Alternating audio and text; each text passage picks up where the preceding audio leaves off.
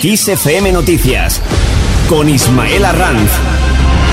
Estos son los principales asuntos que están siendo noticia en este jueves 14 de octubre. El gobierno está dispuesto a retocar el decreto de la luz. Hoy se convalida este Real Decreto en el Congreso. El presidente del gobierno, Pedro Sánchez, ha indicado que el Ejecutivo está dispuesto a retocar el texto inicial con el fin de no mermar la competitividad de las empresas. En este sentido, la ministra de Industria, Reyes Maroto, espera que hoy, en una segunda reunión, se produzcan más avances con las eléctricas. Hoy jueves pagaremos de media 215,5 63 euros el megavatio hora. Mientras tanto, hoy también se convalida el decreto de los ERTE, el sistema de protección especial al empleo, que se prorroga hasta el 28 de febrero tras el acuerdo del gobierno con sindicatos, patronales y organizaciones de autónomos. Además, el Congreso debate las enmiendas a la totalidad presentadas a la Ley de Memoria Democrática en el primer examen parlamentario de una norma que llega con retraso a la Cámara Baja y que tiene como objetivo mejorar la Ley de Memoria Histórica aprobada por José Luis Rodríguez Zapatero en 2000 2007. La que también inicia su tramitación parlamentaria hoy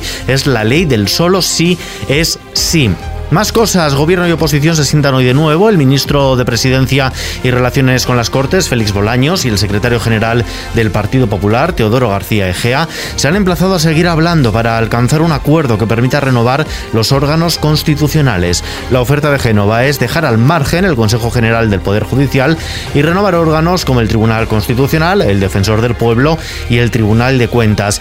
Y el uso de mascarilla va para largo. La ministra de Sanidad, Carolina Darias, asegura que la mascarilla ha llegado quedarse y que en todo caso su uso seguirá siendo necesario al menos durante un tiempo. La titular de Sanidad está convencida de que el coronavirus está al acecho de quien no se cuida. La incidencia acumulada se sitúa en 41,45 casos por cada 100.000 habitantes en los últimos 14 días.